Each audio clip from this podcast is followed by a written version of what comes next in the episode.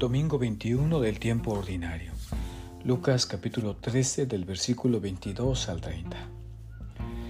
El ser humano continuamente vive esclavizado a sus propias pasiones, esclavizado de aquello que cree que le hará feliz.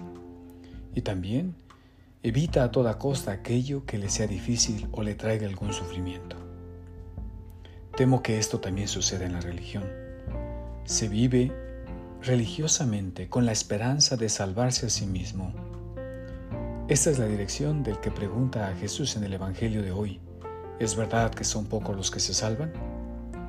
La respuesta de Jesús nos exhorta al esfuerzo y a la renuncia personal como actitud indispensable para salvar la vida, es decir, para estar abiertos a la salvación.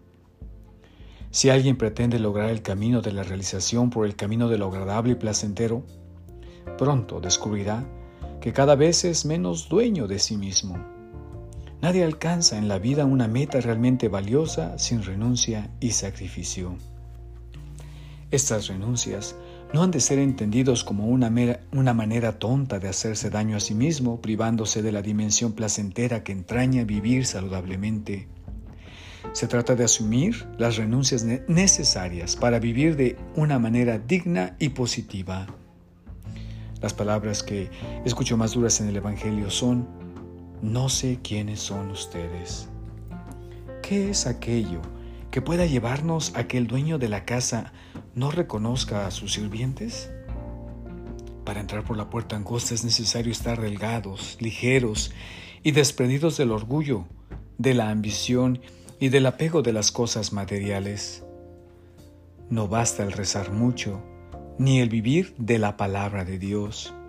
Hay que buscar en todo hacer la voluntad del Padre y vivir la palabra de Dios. Finalmente, hay que recordar que los méritos humanos no son causa de la salvación. Dios es quien salva. En otras palabras, Dios siempre abre la puerta angosta de la salvación y nos invita a entrar al gozo de ella, pero uno decide si entra o no. Feliz domingo.